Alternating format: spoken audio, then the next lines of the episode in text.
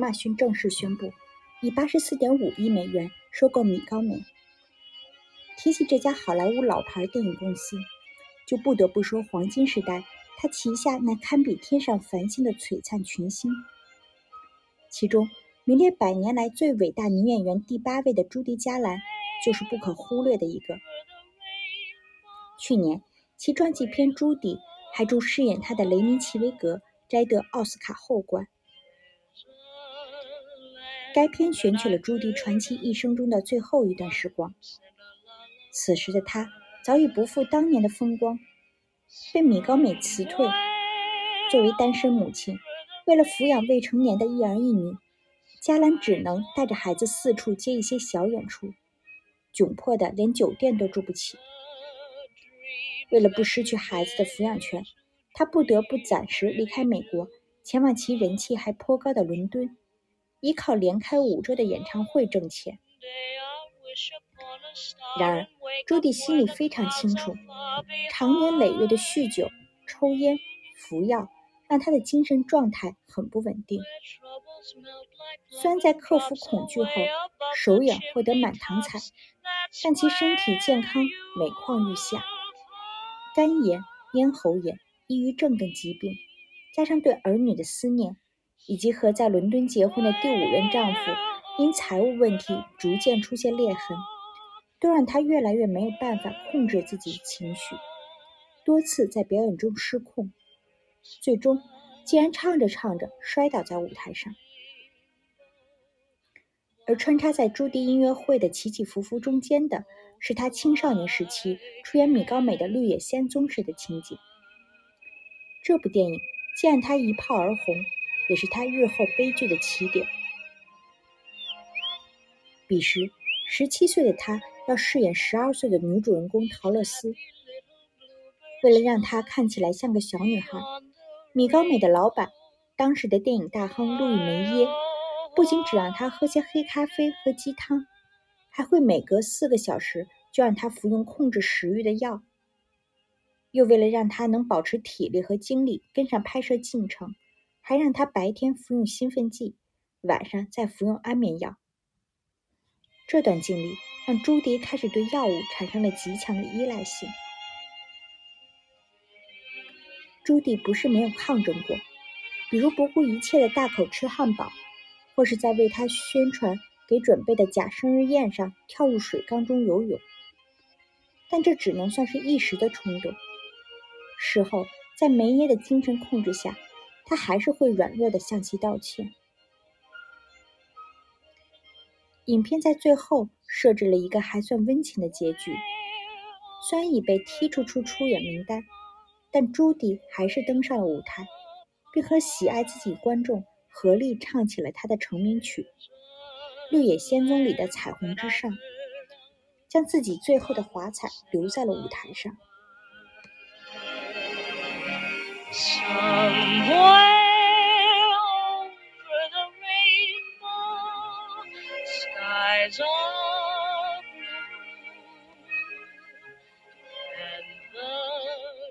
六个月后的一九六九年六月，因为服用过量药物，朱迪逝世，年仅四十七岁。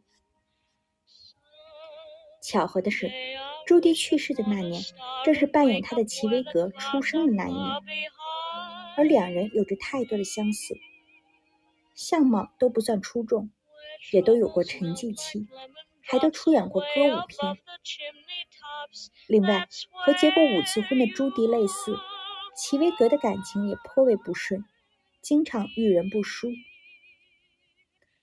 不过，齐威格可比朱迪硬气得多。朱迪对捧红他的梅耶不敢说半个不字，齐威格则可以让曾为他铺路、如今已声名狼藉的哈维·韦恩斯坦对他毕恭毕敬。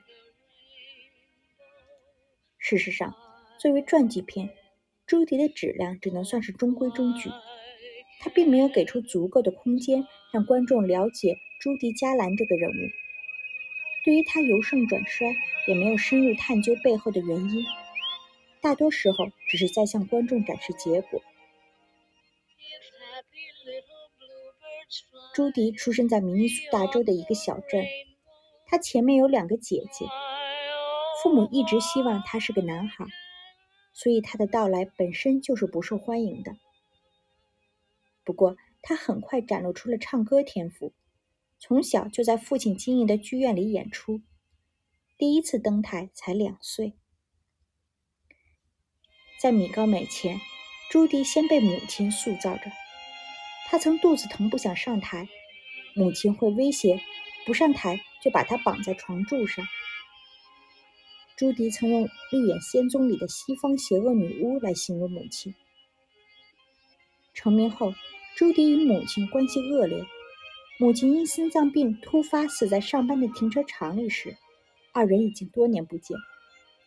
这件事。此后一直折磨着朱迪，或许也是他执意想把儿女留在自己身边的一个原因。年仅十三岁，朱迪签约米高美，从此成为这家公司的财产，也被这家公司带入了混乱生活。十八岁时，他就开始看心理医生，身体和精神常常处于崩溃边缘，屡次试图自杀。为了不耽误他的事业，朱迪的两任丈夫都曾认，从都曾让其堕过胎。一九五零年，朱迪和米高梅解约，虽然恢复了自由身，但人生几经破碎。但大家仍然爱朱迪加兰，因为不论她在台下如何惶恐脆弱，即使是被人推上舞台，也能在音乐响起的那一秒变得光芒四射。因为他能平等的对待每一种类型的观众。梅耶和米高美本想借《绿野仙踪》给朱迪打造邻家女孩的人设，没想到接受与主流社会不同的人的陶乐斯，却成了 LGBT 人群的力量来源。陶乐斯的朋友甚至成为同性恋的代称，而那首《彩虹之上》似乎也与彩虹旗有着微妙联系。所以，